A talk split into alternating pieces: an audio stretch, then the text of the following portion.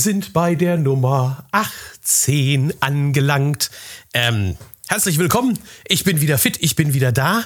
Äh, schönen Dank an all diejenigen, die dann auch geschrieben haben, wann kommt denn eigentlich die Nummer 18? Die 17 war ja schon nur als äh, Textvariante äh, verfügbar. Denn da hat's mich mal richtig gerissen. So eine Woche so richtig kaputt und daneben. Also eine ganz schlimme Männergrippe, kann ich euch sagen. Es, es war wirklich schrecklich und ich danke auch jedem für das Mitgefühl und für diejenigen, die mitgefiebert haben, ob ich es wirklich überlebe oder nicht. Nein, Spaß beiseite. Also ich bin wieder fit, ich bin wieder da und ähm, jetzt kommt die Nummer 18. Die Nummer 18. Ähm, da geht es darum, dass du in deinem Unternehmen, so hoffe ich, eine schriftlich niedergelegte Firmenphilosophie hast. Hm, jetzt sehe ich schon den einen oder anderen, der sagt, ja, Firmenphilosophie, was ist denn das?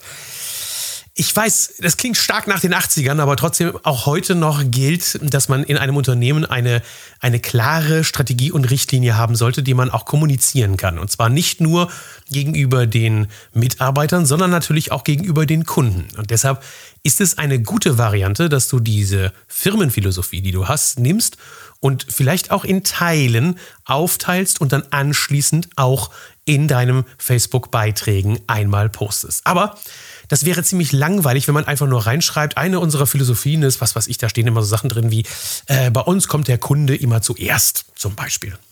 Das ist aber nur eine hohle Phrase, solange du nicht auch einen Beleg, einen Beweis dazu packst.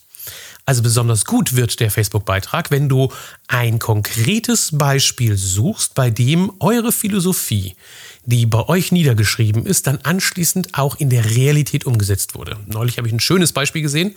Nämlich dieses Beispiel war in der Richtung der Ökologieorientierung. Also ein Handwerksbetrieb, der gesagt hat, wir arbeiten daran, dass wir auch nachhaltig wirtschaften und deshalb zusehen, dass wir nur nachhaltige Produkte einbauen. Ähm, das betraf dann zum Beispiel auch die Lebensdauer von Produkten. Dass man hingeht und sagt, ich baue keinen Krempel ein, der nur kurzfristig hält und dann anschließend kaputt ist. Ähm, man kann ja, ich sag mal, bei einer, sagen wir mal, einer Armatur.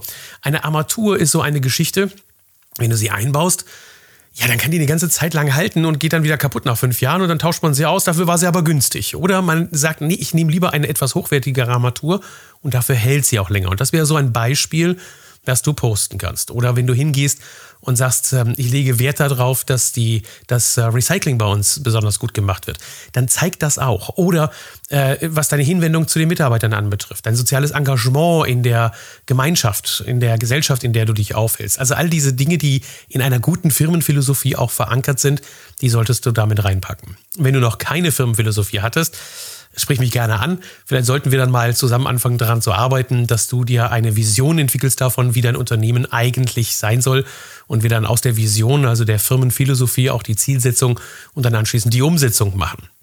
Äh, das ist ja mein Job, das ist mein Lieblingsjob, den ich mache, im Coaching, im Handwerk, dafür zu sorgen, dass man wieder eine Ausrichtung bekommt und sagt, was sind eigentlich unsere Visionen, unsere Ziele, was wollen wir auch für die Zukunft dabei herausholen.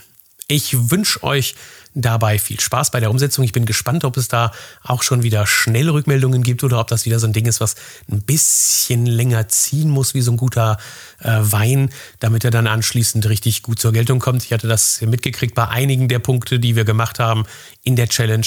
Hat es ein bisschen gedauert und dann plötzlich kamen dann richtig tolle Ergebnisse raus. Schreibt mir, ähm, meldet euch, wenn ihr irgendwelche Probleme habt, Wünsche, Anregungen. Das war schon die Nummer 18 und wir sehen uns dann gleich die nächsten Tage schon wieder, weil ich nehme die zweite gleich auf, bevor ich doch gesund bin, muss ich es machen.